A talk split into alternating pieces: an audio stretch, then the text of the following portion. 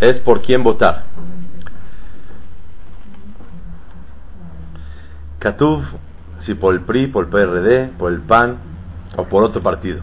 La alternativa Exacto. Katuv Torah. No, pero es en serio el tema, o sea, es por por quién votar. Está escrito en la Torah, en Perashat Bejukotai,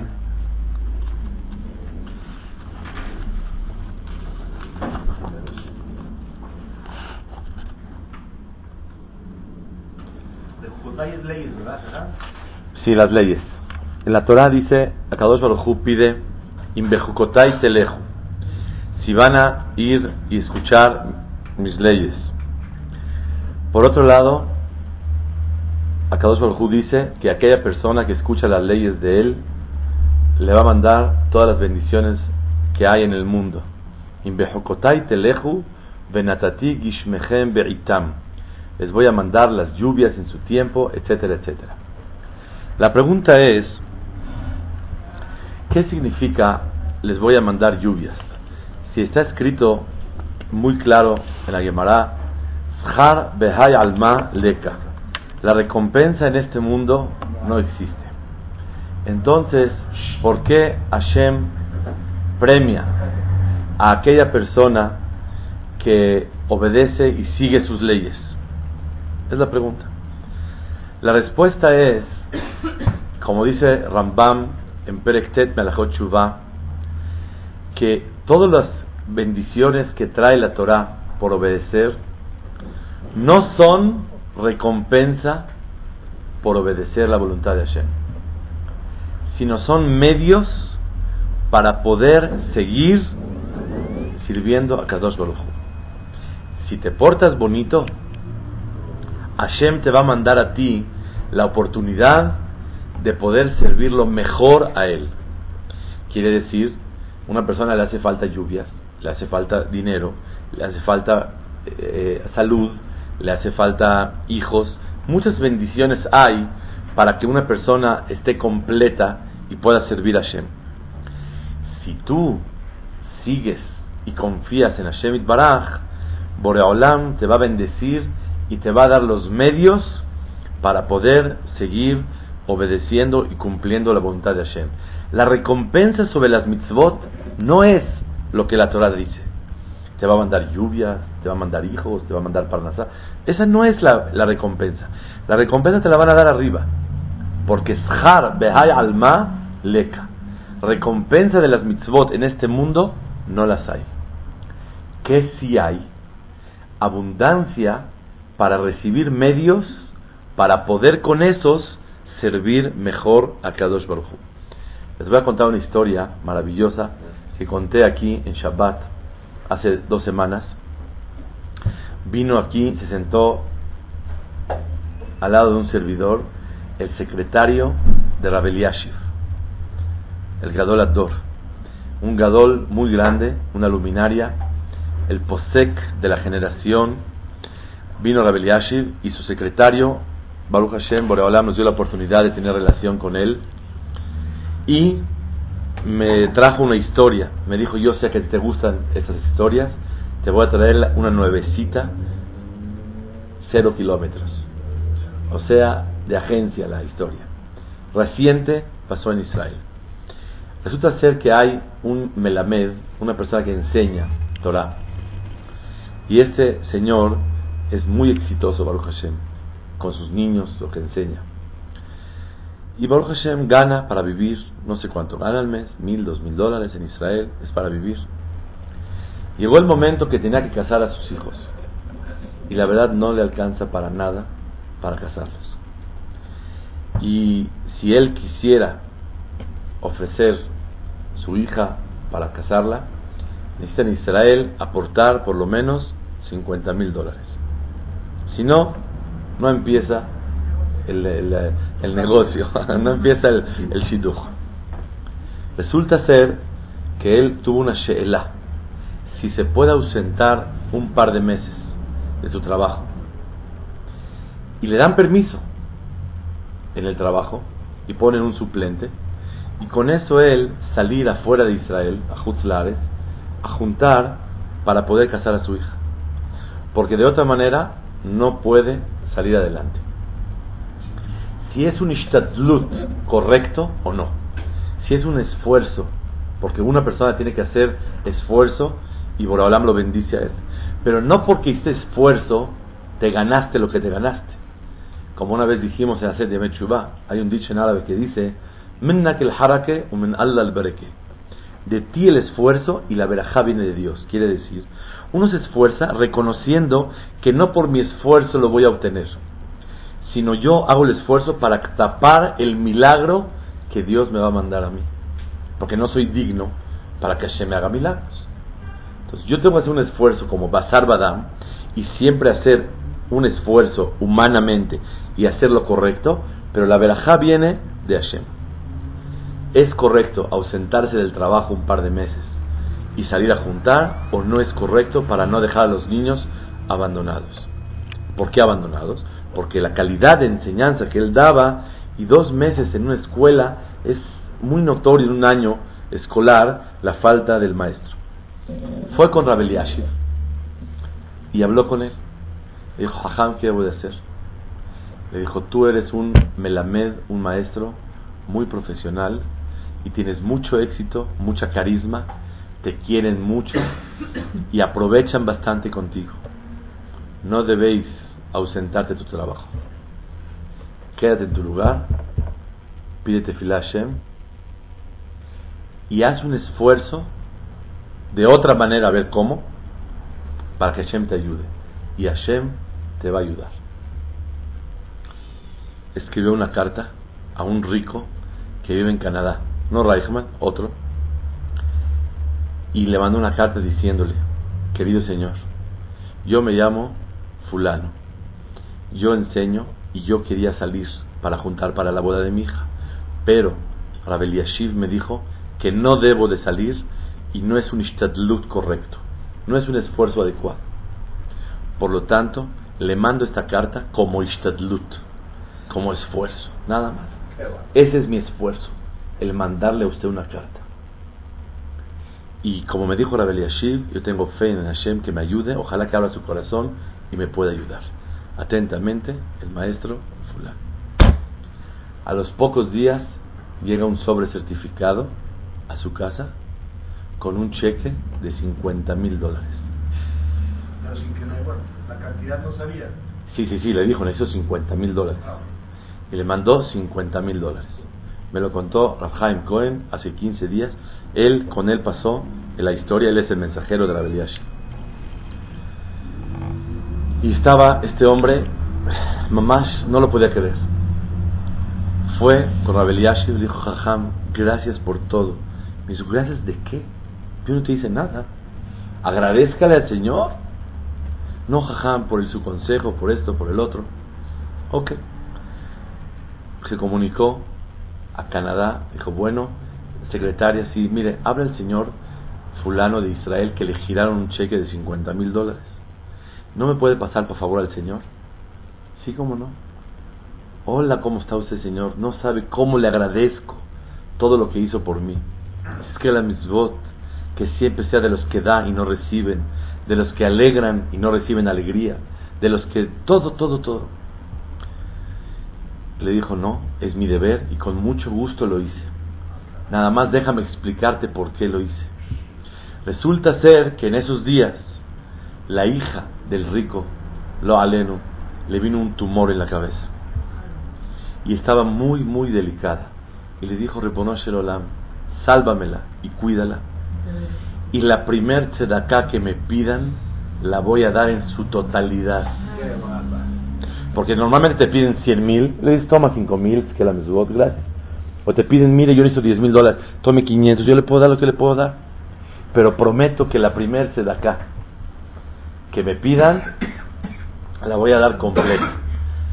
Tuvo suerte que no llegaron a pedirle 5 millones de dólares para una, un edificio. Tal, Baruch Hashem estaba feliz el Señor. El teléfono está contando que su hija se curó y todo estaba perfecto. Regresó a la oficina y vio sobres y pedidos y no sé cartas. La primera carta que tenía era esta encima. La abrió y con mucho gusto giró el cheque. feliz de la vida y se lo mandó.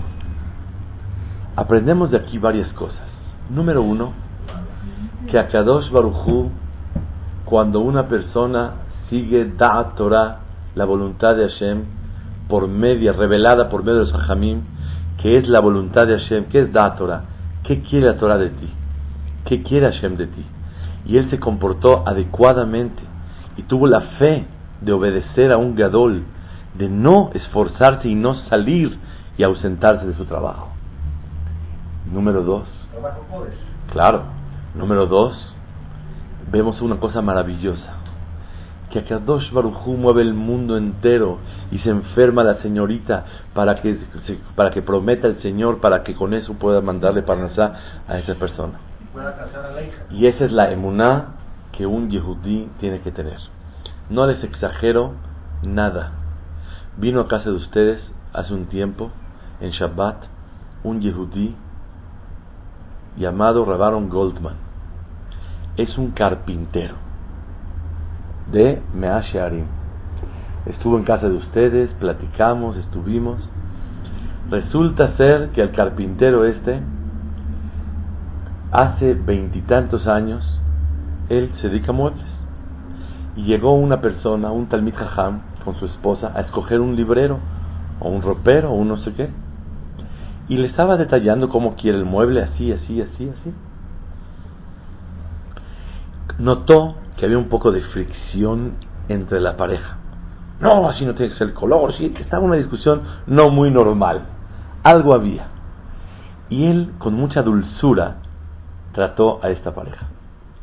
Posteriormente el Señor llegó con él y habló con, con, el Señor y le dio ánimos, le explicó todo esto. Y hicieron un kesher muy grande. Una unión. Una unión muy grande. Después de 25 años, él viaja a Estados Unidos y este señor es un jajá muy grande en Estados Unidos hoy por hoy. Y por agradecimiento que en momentos necesarios tuvo que recibir ayuda y ánimo y orientación de un carpintero, viajó con él y dijo, necesito casar a mis hijos, tengo 14 hijos. Y tenía boda. Le dijo, tú siéntate acá. Le habló a un señor, dele 5 mil dólares. Le habló a otro, dele 5 mil dólares. Y le juntó todo lo que necesitaba. Se lo dio y se regresó a Israel. ¿Quién hubiera pensado que cuando una persona está orientando, haciendo hesed, hace el bien y no te fijes a quién? Ashlech lach mechal maim. Tú lanza tu hesed hace 25 años, con eso estaba casando a sus hijos. ¿Quién se puede imaginar eso? Es la emuná be'ashgahat Hashem. Ahora vean. En la perashá dice, cuando hay recompensa, dice, si ustedes no me van a obedecer a mí, me voy a molestar con ustedes. Imlotish meuli va'alachte mimi bekeri. Y van a caminar conmigo bekeri, va'ani elech Keri. Yo también voy a ir con Keri, con ustedes. El que se comporta como con Keri, con Hashem, Hashem se comporta con Keri. ¿Qué es Keri? Tres explicaciones. Uno, quiere decir cuando ustedes hacen las mitzvot Keri, en forma pasajera. Así, Aray, un día sí, un día no, dos no, seis sí inconstantes. Cuando ustedes no son constantes conmigo, yo tampoco voy a ser constantes con ustedes. Segunda explicación, dice el pasú que es Keri. Keri, dice Rashi, Lashon Meniah, Hoker Ragleja, o sea, eh, yo sirvo a Dios, pero con calma, o sea, limitado, Beistaigut. No, trato de esforzarme yo en no estar tan emocionado por servir a Hashem. Calmadito, ¿qué pasa? No me entrego demasiado. Con calma, eso quiere decir Keri. Primera explicación, inconstancia. Segunda, es con ganas, pero no tanto me entrego. no tan ágil. Sí. No tan ágil. Sí, y la persona como que se, se pone un límite, como una barda, para no pasarse de más en el esfuerzo, en la entrega a Hashem. Así dice. Eso quiere decir Keri. Ah, si lo haces así, yo también voy a hacer Keri contigo. Tercera y última, y es la introducción del tema de hoy. ¿Qué es Keri? Keri quiere decir Lashon Mikre, casualidad. ¿Qué quiere decir? Que una persona sirve a Kadosh Baruj pensando que todo lo que le pasa en su vida es casualidad. O sea, Kiloyado Nagabanu el Amikrehu. No es la mano de Hashem lo que me está pasando en la vida, sino solamente son casualidades. En vez de casualidades, son causalidades. Quiere decir, él no cree que todo viene manejado de Hashem y Baraj en su vida, como los 50 mil dólares del Señor y como el señor Goldman, etcétera, etcétera. Él cómo vive la vida, le pasa un problema, tiene problemas de salud, tiene problemas económicos, tiene problemas sociales, tiene problemas morales, tiene problemas de Shalom Bait. Así es la vida, es la ley de la vida. Así pasa. Hay crisis, eh, las elecciones hizo que baje la bolsa y así es normal. Y se fricciona el dólar y entonces sube el dólar, baja el peso. Todo es normal. Y así es. Entonces, cuando una persona piensa así, eso se llama Keri. ¿Qué es Keri? La Shon Mikre. Casualidad. No viene de Hashem. Y en cambio, la explicación verdadera de lo que es Mikre, como dice Abraham, una observación maravillosa. Mikre quiere decir Rak me Hashem. Mikre, Mem, Kof, Resh, Hei. Rak me Hashem. Solo viene de Hashem. No son casualidades. Primera explicación, si tú vas conmigo con Keri, inconstante, un día sí, un día no, yo también soy inconstante contigo. Segunda, si tú te pones un límite para no entregarte totalmente hacia mí, yo también. Tercera y última, todo para ti es Keri.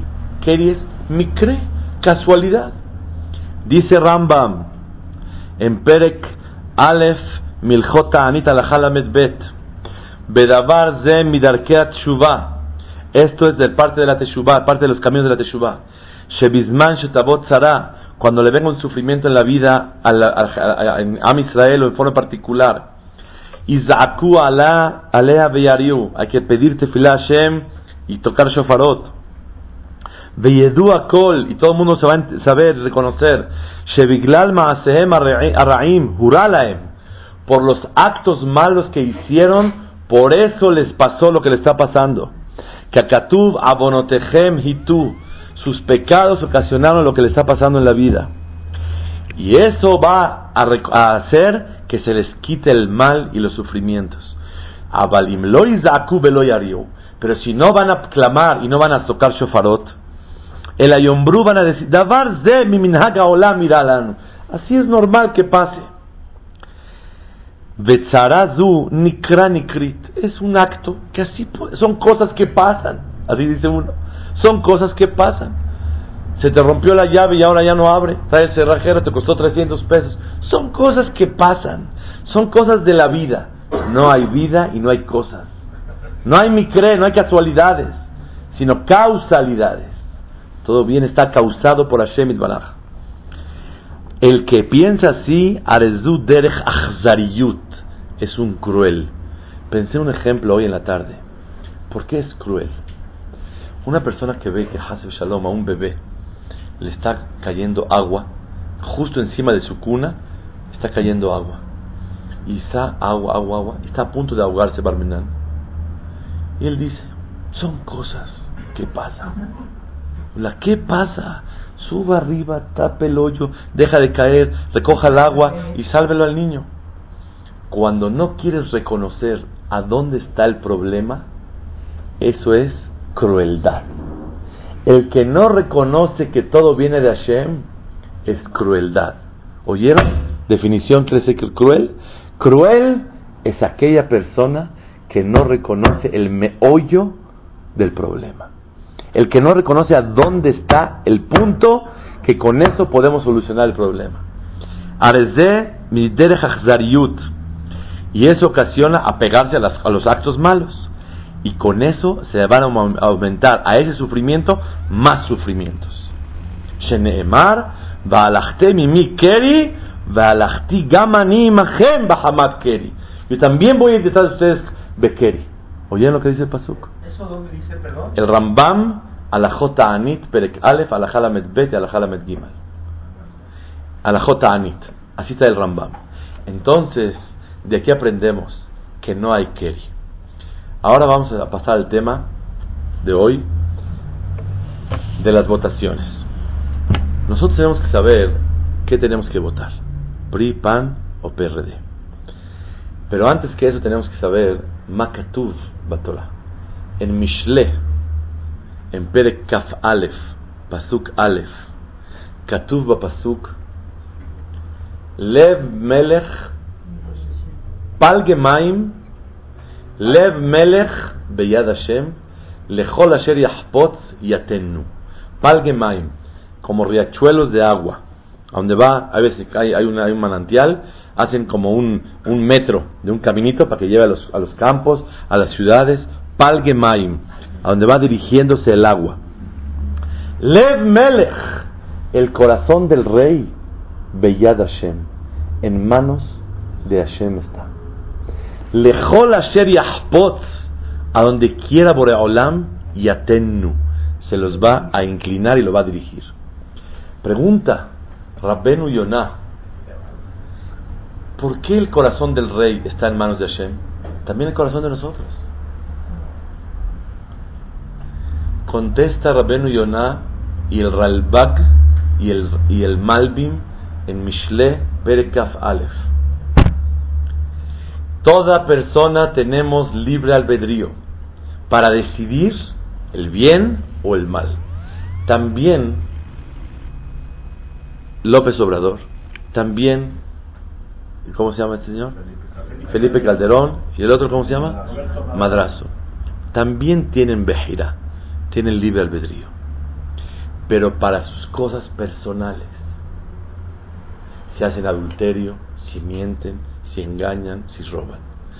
Pero para cosas de clal de toda la gente pública, las decisiones que ellos toman que influyen en vida o muerte, parnasar no parnasar, no tienen libre albedrío. No tienen libre albedrío.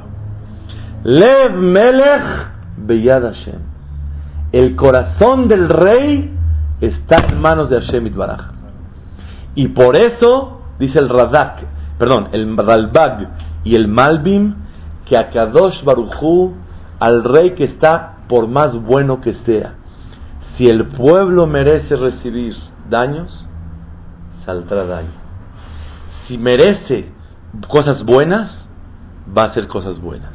Les voy a contar una cosa personal. Hace seis años, en esta época, Vicente Fox quería un rabino. Y una persona que tiene relación con él me dijo, por favor, ve con él. Hablé con los rabanín de la ciudad, me dijeron, ve. Y me entrevisté con Vicente Fox. Me dijo, rabino, deme una bendición para que yo suba al poder. Lo veo así, lo veo y le digo, mire, don Vicente, escuchen bien, yo no le puedo dar bendiciones para que usted sea. Va a ser el que Dios decida que va a ser. Lo único que le puedo decir es que en sus manos está ser un buen mensajero de Dios. si usted, Dios lo va a poner en ese puesto, usted tiene que ser un fiel mensajero para la voluntad divina de Dios. Y mi respeto a usted que logró que el PAN esté en una posición de posible candidato. Me dijo, pero estoy en un volado, así me dijo. Eran tres días antes del 2 de julio. Le dije, pero usted logró convertirse en un volado, en meterse en el volado. Dice, muchas gracias. Le dije, buena suerte y que sea buen mensajero de Dios. Ese fue el diálogo que tuve con Vicente Fox. La emuná de un yehudí, ¿cuál es? No hay ni PRD, ni PAN, ni PRI, ni PRN, ni NPM, nada. ¿Qué sí hay? Lev Melech Beyad Hashem. El corazón del rey está en manos de Hashem Itbaraj. Y por eso un Yehudí tiene que saber que antes de averiguar tanto por quién, mejor hay que litpalel la Kadosh Baruchu y decir Tefilá Boreola. Que nos mande siempre anoten Teshuala Melachim, el que le manda la salvación a todos los pueblos, que le metan el corazón a los reyes, a los dirigentes, que nos ayuden y que nos beneficie a todo Am Israel y a todo el Ishu de México. Esa es la emuná y esa es la ideología como un yehudí tiene que observar las elecciones. ¿Por quién vota? Pero al final tienes que votar por... Estoy de acuerdo, pero todos sabemos que lo, lo importante no es votar, sino lo importante es que a Kadosh Baruj le meta al rey, al dirigente, lo bueno para nosotros. Porque si a Kadosh Baruj nos quiere mandar Hasbe Shalom algo difícil, aunque tú, yo hago una encuesta, según su óptica, ¿cuál es la mejor alternativa? Pan. Pan. No se sabe nada. No se puede saber cuál es la mejor alternativa. Mejor es la tefilá Shemit Baraj y lo que vayas a hacer. Yo quiero, yo quiero pensar que a lo mejor en estos casos ni el ishtadlut es válido. ¿Por qué? Ni el esfuerzo es válido. ¿Por qué? Muy buena pregunta. ¿Sabes por qué tal vez no es, importante el, esfuerzo? Porque el rey va a actuar como a Kadosh Baruchu le meta. Si nosotros tenemos Ma'asim Tobim y Tefillah Hashem, aunque tú veas que es un partido que no es tan bueno, Hashem Itbaraj le va a meter en el corazón que sea para bien. Y si a Kadosh Baruchu quiere mandar dificultades, aunque sea el mejor partido, le va a meter las cosas. Por eso me entiendo. No estoy seguro. A lo mejor humanamente tenemos la obligación de votar por alguien que nos, nuestro criterio y el sentido común diga que es algo posible y es bueno. Pero realmente los resultados finales tiene que ser la emuná de un Yehudi. Sí.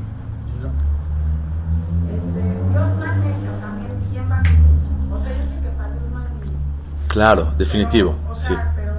Definitivamente, muy buena observación. Dos cosas, muy bien, y lo omití, y con toda razón tiene razón de observarlo. No nada más Hashem dirige el corazón, sino Hashem dirige quién es la persona para subir. Porque a lo mejor tiene un zehut de que con ese zehut va a subir y él va a hacer cosas buenas. ¿Por qué le van a dar el mérito de ayudar a tanta gente? Él hizo algo bueno en la vida, le van a dar el mérito de que él suba.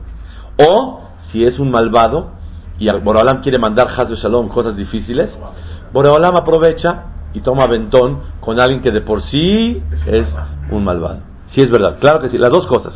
Tanto el corazón dirigido por Hashem como la misma elección. Pensando un poquito fuerte lo que, está contando. Entonces, normalmente en la comunidad judía de México hay un comité que es el que siempre trata de hacer las relaciones públicas con el presidente pues, para que lo beneficie. Entonces, ¿no serviría de nada eso? ¿O es nada más? ¿O hay que hacerlo de todos modos? Eh, en eso consideré yo que sí entra dentro del ishtadlut, del esfuerzo de llevarla bien con las personas. Tú cuando vas a ser un cliente, le mandas un regalito. ¿Para qué? Si te va a comprar, te va a comprar, si no te va a comprar. Haces un ishtadlut, un esfuerzo, para que se vea por fuera que el acto que estás haciendo es muy importante. No, sí. no necesitamos el ishtadlut, ¿para qué vamos a votar? Por eso, eh, eh, pensaría yo que si es hay un istadlut de votar, algo que se vea común. Pero tal vez, tal vez, en esta cosa que es tan masiva, de tanta gente, que dependemos de una decisión de una persona, en eso como Boraholam le quitó la, la le quitó la, la, elección, le quitó el libre albedrío a una persona que decide cosas que noguea y es para todo el mundo. Imagínense ustedes, si Boraholam no le quita el libre albedrío a un rey, qué peligro tuviera todo su pueblo. Lo que si está de mal humor, se peleó con su señora, ¡pum! De repente sube el dólar a 60 pesos. O hace desgracias, o quita esto, pone impuestos, quita, cierra las carreteras. ¿Qué parece que hace? Y dañaría a mucha gente. Entonces, seguro, Mr. Bermeod, que a lo mejor en esto no existe luz. Pero, como no sabemos exacto Si Borolam quiere Shtadlut, nuestro esfuerzo para tapar el milagro tenía que ser. Pero es una observación muy buena. Entonces, eh, Afilu Hitler y Maximo también era que Hashem puso en su corazón hacer todo lo que hizo. ¿Escuchan lo que está observando la señora? Hitler, Hitler, Claro que sí. tampoco tenía él libre albedrío. Claro que sí. No, ah, no, para eso no. Para eso no, ¿por qué? No, no lo No. tenía. O sea, los No lo debe haber tenido porque Lo- si los había una guerrera sobre los ¿no? judíos- Libre albedrío, pero dirigido de- de Hu. No, No, no si tenía. había una guerrera con- Para ese asunto, No. ¿tenía libre albedrío? No. Para sus cosas personales, sí. Ah, sí. Para los asuntos que, que, que noguea, que es que concierne a, a mucha gente, ¿él tiene libre albedrío? No. ¿O Hashem se lo quitó y bueno, es una marioneta del cielo? Es una marioneta del cielo, porque si hay una guerrera sobre los Yehudim, oye, te voy a usar al Así malvado, es. Hashem va a usar al malvado. Así es, y no tiene libre albedrío. Entonces me pregunta, ¿cómo Hashem permitió el holocausto? ¿Cuál es la No respuesta? permitió, él lo dirigió Él lo- eso. Él lo- no lo permitió, lo hizo. Hashem no lo permitió. Hashem lo hizo. Pero nosotros lo causamos. ¿Está de acuerdo? Pero Los- entonces pensamiento de, que dicen de nunca jamás, o sea, no vamos a permitir y por eso se hace el museo, para que la gente sepa, pero entonces no, no está bien causado, porque habría que decirle a la gente, oye, compórtate bien para que no vuelva a El museo, ¿sabes para qué sirve el museo? Para que no se nos olvide Nahdor Bichubá. Para eso el museo. Bueno, pero eso nadie lo sabe, no te dice. Pero esto la gente no lo Bezrat acepta. Hashem, nos vamos a ir a trabajar al museo. Y, y ahí vamos a hablar en el museo siempre que la intención del museo es recordar que Nahdor Bichubá. Saben ustedes en Sukkot se trae en Sukkot se trae 70 vaquitas para pedir por cada pueblo y nación de todo el, planeta. Le preguntaron al Rabbi Brisk cuando llegue el Mashiach que vamos a traer sacrificios y 70 vacas en Sukkot, también vamos a traer por Alemania o ya no. Porque cada vaquita, cada vaquita que se trae es para pedir por la paz y la tranquilidad y todo de cada país. Cuando llegue el Mashiach, Bezat Hashem, pronto, ¿vamos a, a traer vaquita por Alemania o no? Contestó el Rami Brisk, Avade, seguro. ¿Qué diréis qué? Que Hashem nos va a castigar por los si tuvieron malas intenciones y, y exageraron, es otra cuenta aparte. Pero nuestro deber es, porque nosotros sabemos, como dice la Gemara, el Masejet Sanedrin, que en los tiempos del Mashiach, Pnea Dorki, Pnea Kelef, la cara de la gente va a ser como la cara del perro. ¿Qué hace el perro? Cuando le aventan un palo, empieza a morder el palo del coraje. Perrito, voltea a ver quién lo echó. ¿Por qué te concentras en el palo? Pnea Dorki, Pnea Kelef, el perro, ah, muerde el, el hueso, muerde, el palo de coraje. Pero nunca voltea a ver quién echó. Y nosotros en Purim aprendemos una cosa hermosa. En Purim todo fue oculto, porque Hashem manejó todo. ¿Qué se acostumbra hacer en Purim? Un alajá, Mishloach Manot. ¿Qué es Mishloach Manot? Mandarle comida a su compañero. No a los pobres, a sus compañeros. ¿Cómo se le da, manda comida a un compañero? Por medio de otro. Por medio de otra persona, No directamente. no directamente. ¿Y para qué se manda por medio de un shaliach? Escuché una explicación hermosa. Para que te acostumbres a valorar al mensajero, no, perdón, al, al que mandó al mensajero, más no al mensajero. Cuando llega el mensajero te da un, un mishloach manot así, fruta bonita, todo. ¿Qué le dice al mensajero? Gracias, gracias, botón. ¿Qué gracias? Muy amable. Y lo recoges. Y le marcas por teléfono al que te lo mandó. Son ejercicios para acordarse del que mandó, más no del mensajero. Y en la vida tenemos infinidad de mensajeros. Y no hay que concentrarse en el mensajero, sino el que mandó al mensajero. ¿Y quién es el que manda el mensajero? Lev Melech Beyad Hashem. El corazón del rey está en manos de Hashem. ¿Por quién hay que votar? Por Melech Malchea Melachim Akadosh Baruch. Es el tema de hoy que quisimos aprender. La emuná de un yehudí es Leitpalel Hashem, Leitpalel y decir Ribono Shel Olam, por favor, dependemos de ti y ayúdanos. Antes de Tekiat Shofar hay una tefilá hermosa. Por favor, Boreolam, que los berros, en vez de que cueste 2.80, que no vaya a subir a 3.20. Que los colinabos, en vez de costar 4.60, que no suba a 4.80. que los mangos en vez de costar 8 pesos el kilo, que no vaya a subir a 9 pesos. Por favor, Boraholam, que no suba. Así decimos antes de tocar shofar. Atzilenu mi makat batzoret beyoker she'arim. Sálvanos, Boraholam, que no suba la lechuga dos pesos. Ni que tampoco vaya a subir los rábanos 60 centavos. Ni queremos que tampoco el chile, que te dan un puño por cuatro pesos, no vaya a ser por cinco pesos. Antes de que Chofar, vienes a pedirle Teshuvah Boreolam, pedirle año nuevo, pedirle cosas buenas. Tú vienes ahorita a hablar de dinero. Qué fuertes somos, Amisel. Puro dinero todo el tiempo, no puede ser. La respuesta es, escuchen bien, no es pedir dinero, es la fe que cuando sube el berro dos centavos, viene Beashgaha Elionah de Melech Malchea Melachim. No son casualidades que subió. Si subió no es la ley de la vida. Subió es porque Akadosh Baruchu quiso que subiera.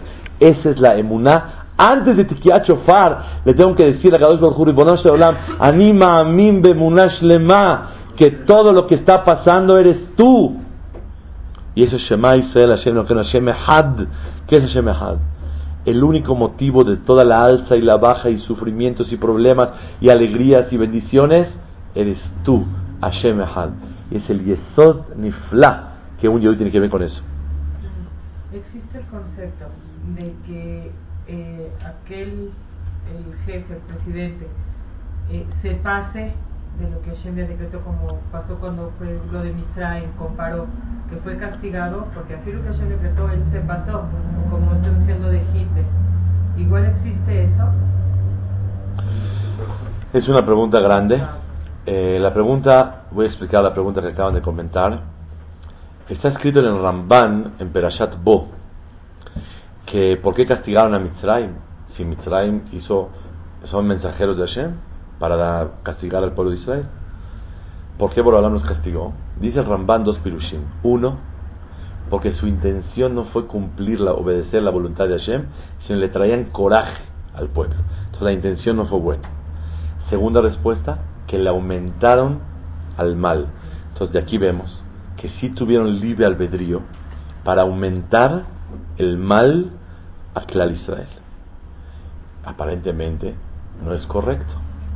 No es correcto. Si a Kadosh Baruj les quitó la, la libre albedrío, la bejirá, y Boreolam les metió a hacer más mal, pues es que culpa tiene. ¿Por qué los castigaron? Tenemos que decir que si tienen libre albedrío. Si tienen libre albedrío, entonces ¿cómo es posible que tengan para una cosa que es para todo Am Israel? Es la pregunta que acaba de hacer. Tal vez, es una pregunta muy fuerte, tal vez la respuesta es que cuando ya Boreolam autoriza que pase, echarle un poquito más de, sal y pimienta y crema a sus tacos, un lai, Boreolam sí le da el libre albedrío, para un poquito más. Pero para empezar a recibir un daño cuando Boreolam no quiere que reciba, a lo mejor sobre eso no lo hay. Pero lo digo para responder nuestro corazón, pero la pregunta es más fuerte que la respuesta. Ok. Hashem Adrenu, que Boreolam nos ayude a todos, a que Bedad Hashem Baraj, eh, nos ayude a todos al Itpalel, a hacer Teshuvah y que esta elección sea para bien de todo México y que podamos seguir sirviendo a Boraholam con tranquilidad, con abundancia, con éxito, con, con fuerza, con, con paz para poder servir a Shem. Uno me dijo que le dicen al PRD que le llaman Mashiach. ¿Por qué le llaman Mashiach a López Obrador? Dijo, porque nos va a mandar a todos a Israel. Así me dijo una persona. Y adora, ¿mande? En la comunidad sí están viendo, Que por el pan de yo y esto. ¿Qué, qué, perdón? Que todo pongan azul.